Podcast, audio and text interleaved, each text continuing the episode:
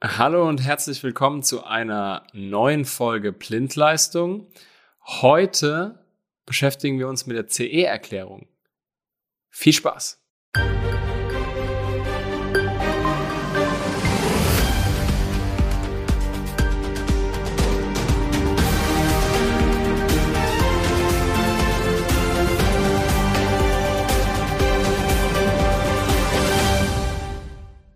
Wer in der Europäischen Union eine Ware oder Geräte in den Umlauf bringen möchte, muss hierfür erklären, dass er die Konformität mit den Richtlinien der EU erfüllt.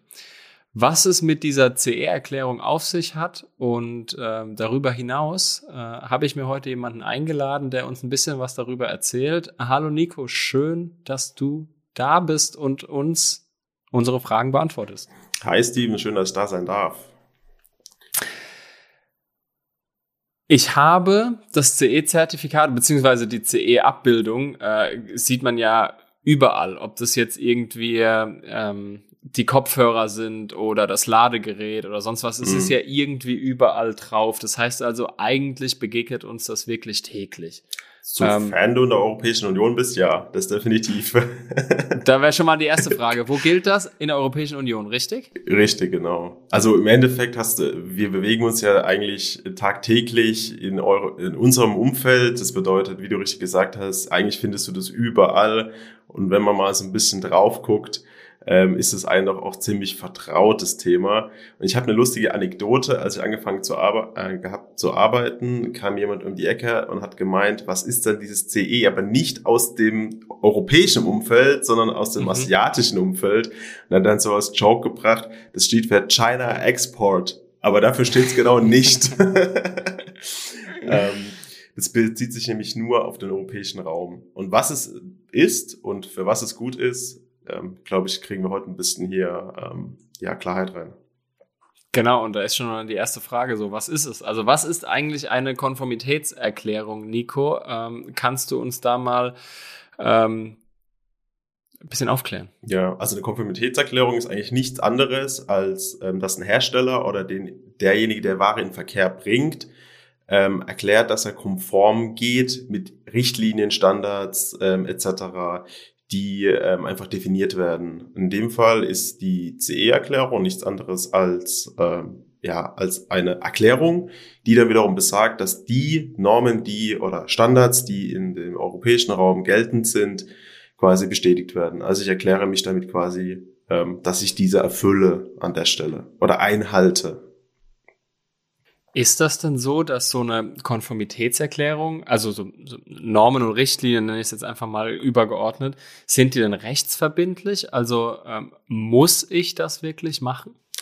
Also grundsätzlich ähm, ist es erstmal dieses Thema Normen und Richtlinien ist erstmal keine Rechtsverbindlichkeit hinten dran. Mhm. Bedeutet, wir kennen ja auch zum Beispiel äh, VDE-Zeichen etc. Es ist nicht irgendjemand, der jetzt ähm, rechtlich das einfordern kann, dass, dass man als Hersteller das hat.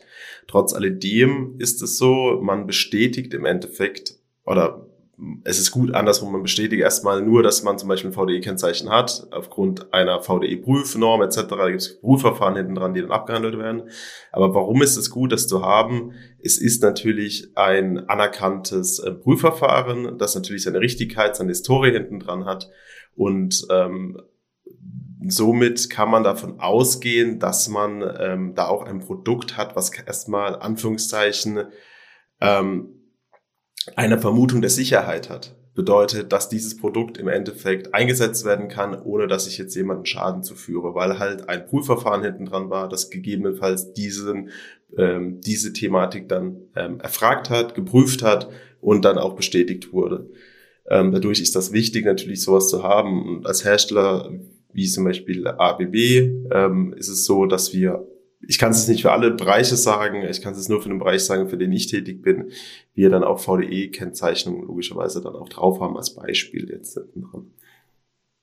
Und was ist dann im konkreten Fall bei der CE-Zertifizierung der Fall? Also bei der CE-Zertifizierung ist es so, dass du halt im Endeffekt ähm, die EU-Norm oder die EU-Richtlinie hinten dran hast, die dann besagt, dass du gewisse ähm, Prüfverfahren halt zu erfüllen hast und ähm, die bestätigst du dann gegenüber ähm, dem, ja, die bestätigst du einfach an der Stelle. Okay, das heißt also vielleicht nochmal kurz zusammengefasst, wenn ein CE-Zeichen auf einem Produkt ist, das ich nutze, ob das jetzt das Ladekabel ist oder ganz andere Themen, kann ich das im europäischen Raum auch bedenkenlos benutzen und habe irgendwie, ich nenne es mal in Anführungszeichen, ein Gefühl der Sicherheit dabei. Genau, weil es halt den Richtlinien der EU entspricht. Also du bestätigst als Hersteller, dass mhm. dein Produkt quasi den Richtlinien entspricht und somit den jeweiligen Kreis der kaufenden Kunden als Beispiel gibt es dann die Sicherheit, dass das quasi richtig ist. Das heißt, das ist ja nichts anderes als ein Prüfverfahren, das mal aufgestellt wurde oder in diesen EU-Richtlinien sind dann Prüfverfahren definiert oder Normen oder Standards definiert, die dann zu erfüllen sind, ähm, die im Endeffekt auf die Ebene zum Beispiel für einen Endkunden das Thema der Sicherheit wiedergibt. Zum Beispiel, dass ein Ladegerät keinen elektrischen Schlag verursacht. Da gibt es halt in der EU-Richtlinie irgendein Rührverfahren, das darin dann betitelt wird. Ähm, so und so muss das aussehen und ähm, das ist quasi das, was du mit der CE dann bestätigst. Also das Thema CE ist mehr oder minder auch sowas, wie kannst du wie so einen Schirm sehen, wo verschiedenste ähm, Richtlinien dann gegebenenfalls unten drunter sind. Man muss sich das aber dann auch im Einzelnen immer ein bisschen angucken und auch für das Produkt auch immer ein bisschen angucken, was das dann wirklich bedeutet, muss man fairerweise dazu sagen. Also man kann pauschal nicht sagen, das ist das, das, das und das, sondern es gibt ähm, gegebenenfalls auch unterschiedliche ähm, Richtlinien, Prüfverfahren, Standards etc., die dann hinten dran liegen. Verstehe. Ähm, vielleicht nochmal ein, einen Schritt weiter. Ich versuche oder ich will jetzt in Zukunft ähm, meine eigene Marke aufbauen. Ich will mhm. eigen, also eigens kreierte Produkte irgendwie an den europäischen Markt bringen. Mhm. Ähm, nennen wir es jetzt einfach, ich mache jetzt Vasen. Ja, liegt nah. Zum Beispiel. ähm, und möchte die in den Verkehr bringen, mhm. habe aber keine CE-Erklärung. Mhm. Brauchst du. Punkt. in Europa. Was passiert aber, ja, was passiert aber, wenn ich die in den Verkehr bringe, aber keine habe? Bin ich da, also jetzt mal ganz blöde Frage, komme ich da in den Knast oder was passiert dann? Also grundsätzlich ist es so, wenn du was in den Verkehr bringst, was du nicht hast, das kann ich dir jetzt gar nicht beantworten an der Stelle, sage ich dir ganz ehrlich. Wenn du es nicht drauf hast, was dann passieren würde. Ich vermute, dass du da eine Art von böse Schreiben bekommst von dem jeweiligen Institut, was dafür zuständig ist. Wenn du aber, das ist eher das, was kritisch ist, ähm, ein Produkt in den Verkehr bringst, einfach CE draufschreibst, ohne dass du weißt, dass du das einhältst, mit viel Glück hältst du das ja dann noch ein, mit viel Glück hältst du das noch ein, ähm, kann es dir halt passieren, dass du dann im Endeffekt ähm, eine Geldstrafe bis hin, wenn du vorsätzlich was machst, aber wie gesagt, wir sind hier kein Rechtspodcast, muss man ein bisschen aufpassen. Immer, es, immer, es kommt immer darauf an, ist an der Stelle. Wenn du was mit Vorsatz machst, wo du weißt, du hältst was nicht ein, weil du zum Beispiel eine Prüfung gar nicht bestehen kannst und das trotzdem mit einem ähm, CE-Brand versiehst und in den Verkehr bringst, dann wird es halt vorsätzlich bewertet und dann ist natürlich auch das Strafmaß höher. Also da geht's von Geldstrafen bis hin zu Freiheitsstrafen sogar. Also überall da, wo Vorsatz im Spiel ist, ist natürlich ja, es ist, es, da ist eine Arglist hinten dran, da will man irgendjemand gegebenenfalls sogar wegen schaden, weil man ja weiß, dass das nicht einhält. Also das Thema, in den, es, ich würde es so betiteln, es kommt darauf an, ähm, du musst einfach, ähm, wenn du ein Produkt in den Verkehr bringst in der Europäischen Union, das im Endeffekt ähm, betiteln, das prüfen, ähm, dazu gehört auch ein ähm, Anmeldeverfahren, dazu gehört auch, dass du deine Firmierung angibst, dass du im Endeffekt das Produkt ähm, deklarierst mit Artikelnummer, mit Bezeichnung, für was das zuständig ist. Da gehört auch dazu, dass du als Firmeninhaber gegebenenfalls, außer es gibt einen anderen, der ja dafür dann zuständig ist in deiner Firma, der dann quasi äh, die Rechte übertragen bekommen hat, dann auch unterschreibst, dass das Produkt quasi das einhält hinten dran. Das gibst du dann im Endeffekt ab ich will nicht, dass das jetzt hier so rüberkommt, dass ich mich irgendwie ähm, durchschlängeln will, ohne eine, eine richtige CR-Erklärung und ein Produkt an den Markt bringen will. Aber hier nochmal eine, eine Frage für mich zum Verständnis am Ende.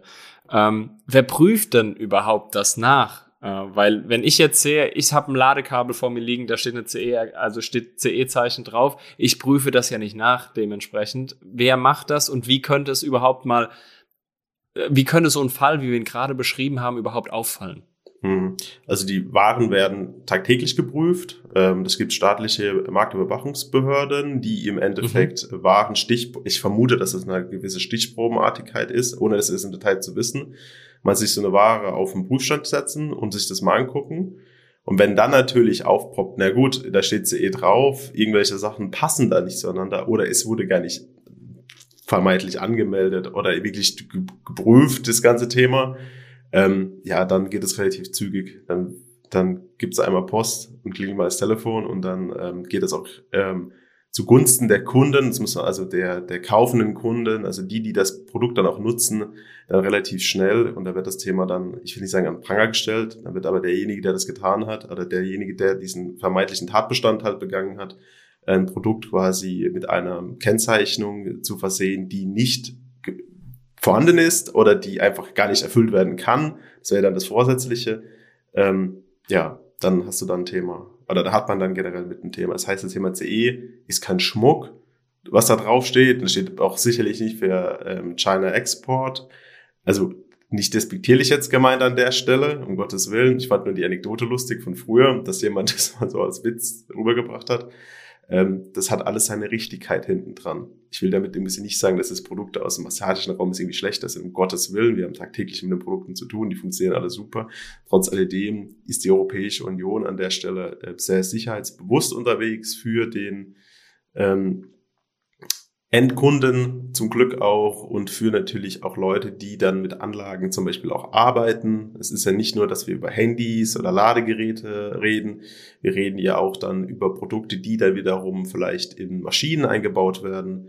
Und es gibt auch ähm, sowas wie Maschinensicherheit, dass das natürlich dann auch alles erfüllt wird. Hinten dran ist die CE ein wichtiger, ähm, ein wichtiges ja, Konstrukt oder ein Bestandteil davon. Ja, super. Dann äh, werde ich wohl dir das Vasengeschäft ad, ad acta legen. Ähm, musst du, musst du ich, gucken. Ich glaube, ich, ich, ich glaub, dass ich da nicht ein Fable dafür habe. Aber vielen, vielen Dank, Nico, für deine, für deine Antworten zu dem Thema CE-Erklärung. Ähm, ich hoffe, euch Zuhörenden hat das auch geholfen, dass wir heute das Thema CE-Erklärung nochmal aufgegriffen haben und auch nochmal erklärt haben. Ähm, jetzt wisst ihr also den Hintergrund zu diesem CE-Zeichen, was ihr auf tagtäglich wahrscheinlich auf vielen, vielen Produkten seht. Ähm, dementsprechend äh, hoffe ich, dass euch die, die Folge gefallen hat. Ähm, und bis zum nächsten Mal, wenn es wieder heißt Blindleistung, der Elektriker-Podcast.